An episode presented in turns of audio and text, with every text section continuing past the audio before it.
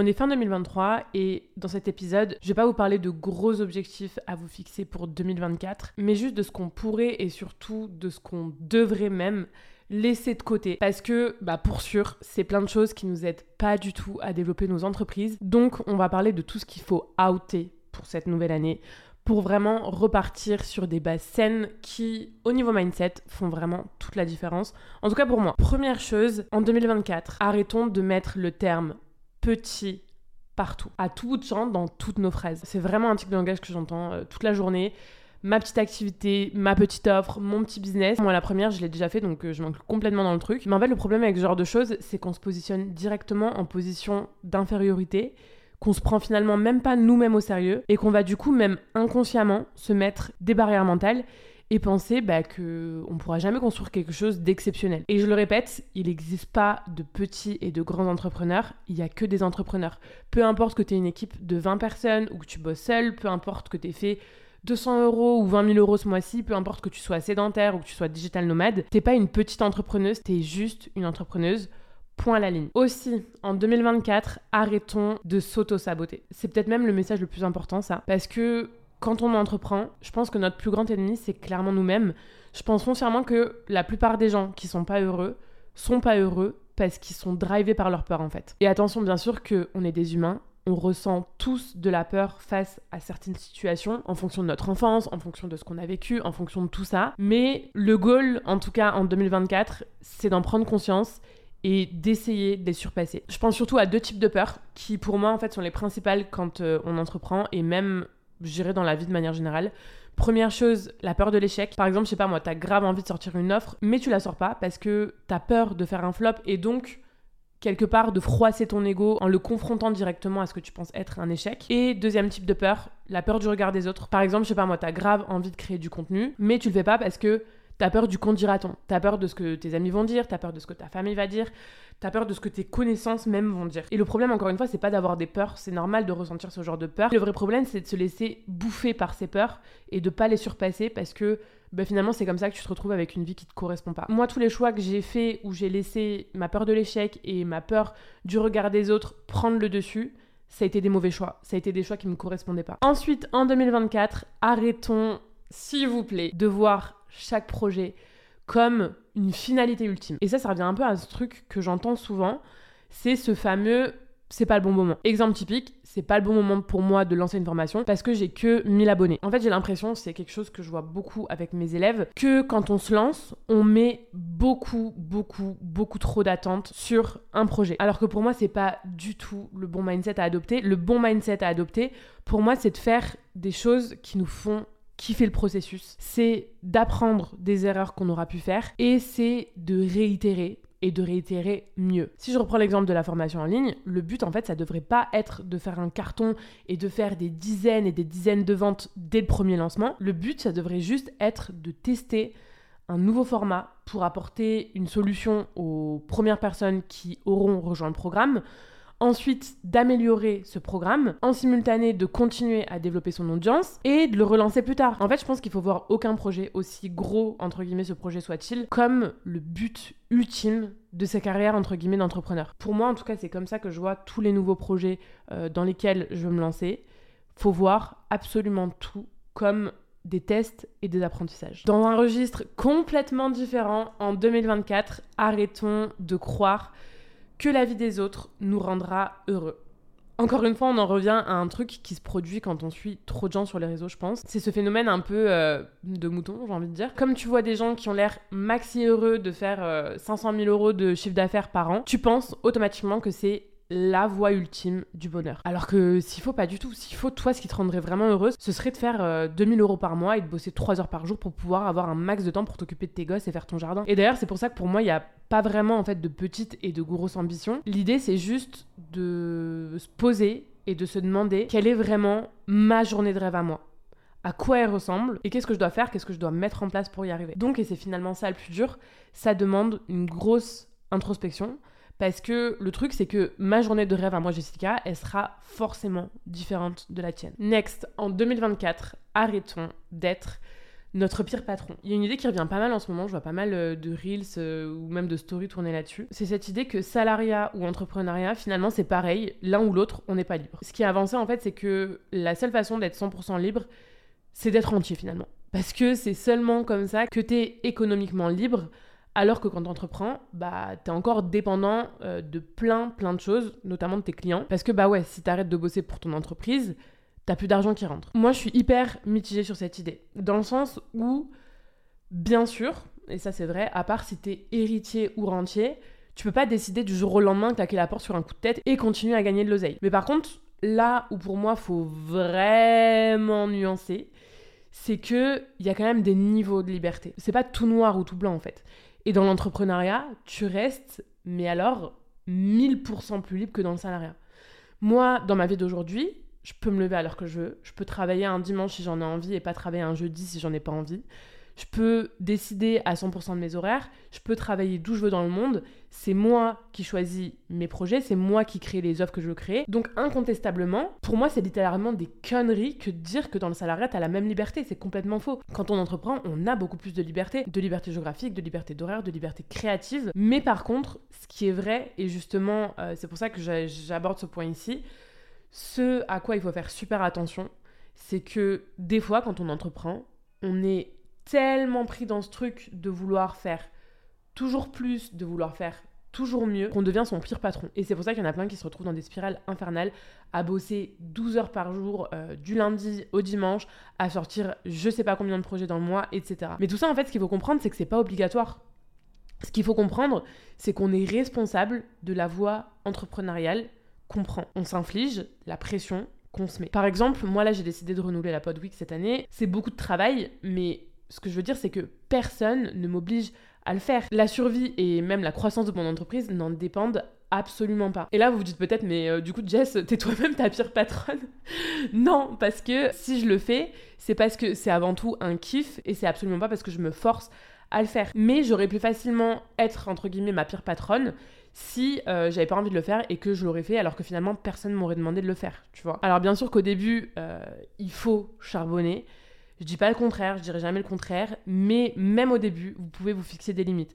Vous pouvez très bien vous dire, bon bah ok, je vais travailler 7 heures par jour maximum, et je peux vous assurer que si vous faites de ces 7 heures des heures hyper productives où vous êtes 100% focus sur les bonnes actions, vous pourrez déjà faire énormément, énormément, énormément de choses. Donc voilà, n'oubliez pas de vous fixer des non négociables pour pas tomber dans ce piège de devenir votre pire patron finalement. En 2024, arrêtons de passer plus de temps à réfléchir qu'à agir. Alors je suis pas du tout de ceux qui pensent que euh, les décisions euh, ne mérite pas réflexion et que euh, YOLO, euh, One Life, on doit faire absolument tout ce qu'on veut faire, peu importe les circonstances. Ça, pour moi, c'est un peu trop simpliste, je dirais, parce que bah, certaines décisions peuvent avoir de vraies conséquences. Et donc, bah, pour moi, oui, les grandes décisions doivent être mûrement réfléchies. Mais en revanche, les petites décisions, ce que j'appelle les petites décisions, doivent être vite prises. Et ce que j'entends par là, c'est que si ta décision comptera même plus dans six mois ou dans un an, ou que ça aura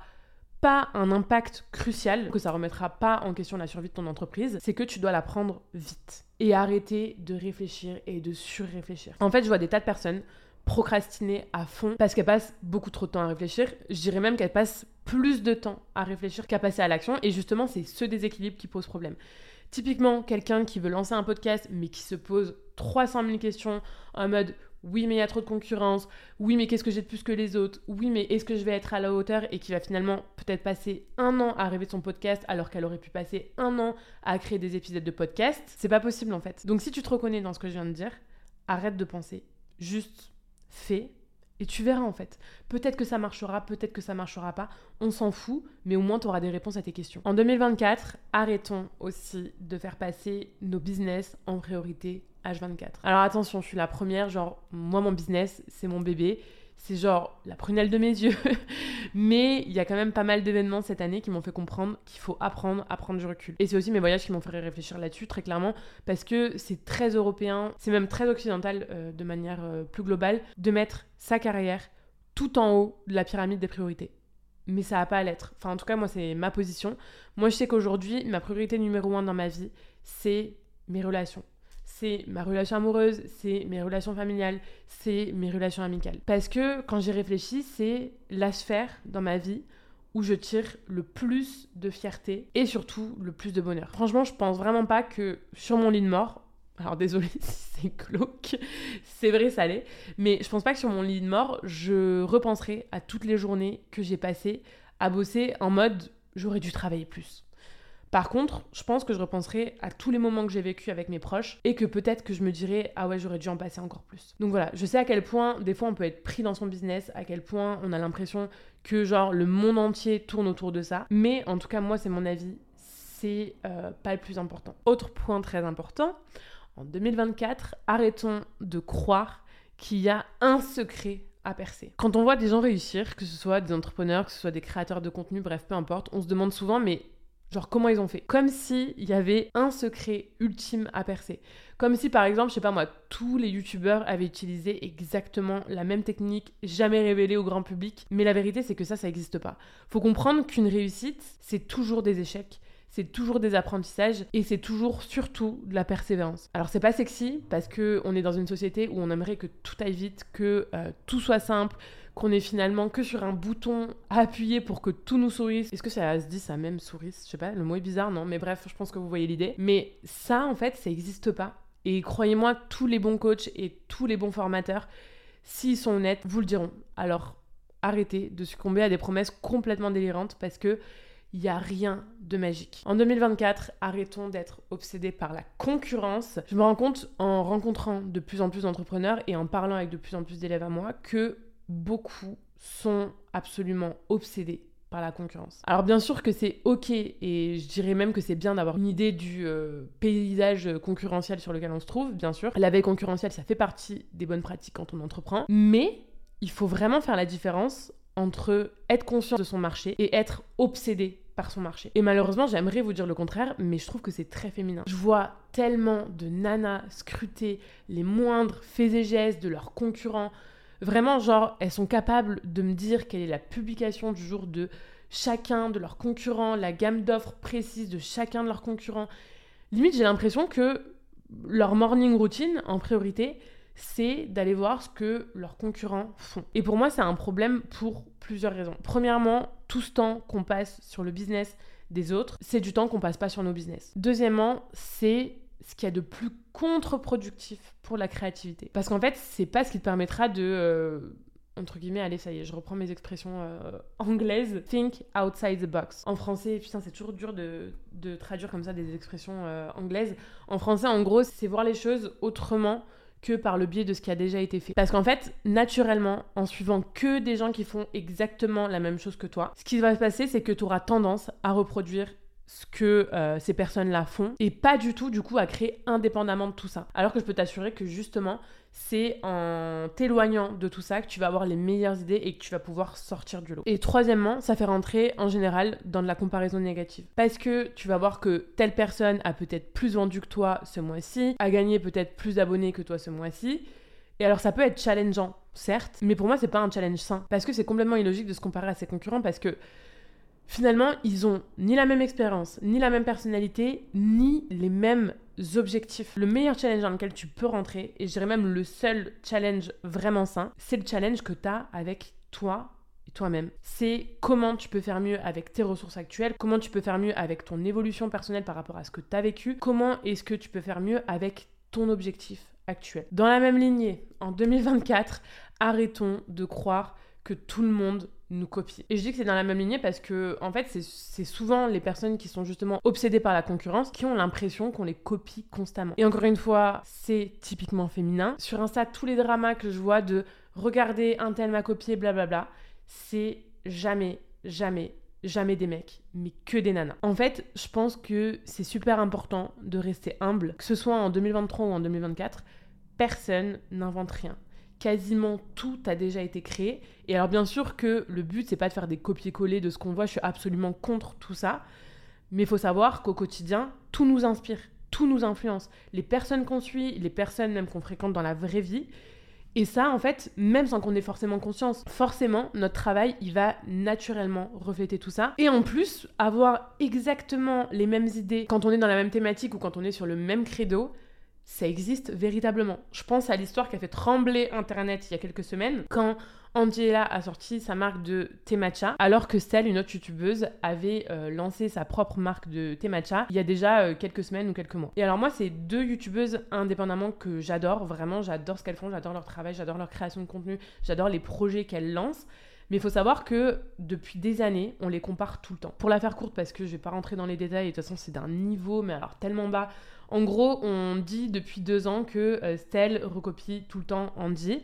Et là, bah comme ça a été un peu différent dans le sens où euh, Stell a sorti sa marque avant Andy, on dit maintenant que c'est Andy qui a copié Stell, alors qu'une marque, les gars, ça se crée pas en quelques semaines. L'idée que ce soit Stell ou Andy, elles l'ont indépendamment depuis des mois, voire des années. Et alors oui, quand on voit ça, on se dit c'est ouf parce que finalement c'est euh, carrément la même intention par rapport au thé matcha parce que toutes les deux en fait elles ont euh, eu cette volonté dans l'ADN, dans l'histoire de la marque de moderniser le matcha avec des couleurs très pop, un univers très coloré, une DA très différente de ce qu'on a l'habitude de voir avec des produits dérivés un peu atypiques, etc. Donc c'est la preuve que des fois on peut juste avoir la même idée tout simplement. On n'est plus dans une cour de récré. Je pense qu'il est vraiment temps de gagner en maturité, d'arrêter d'avoir peur.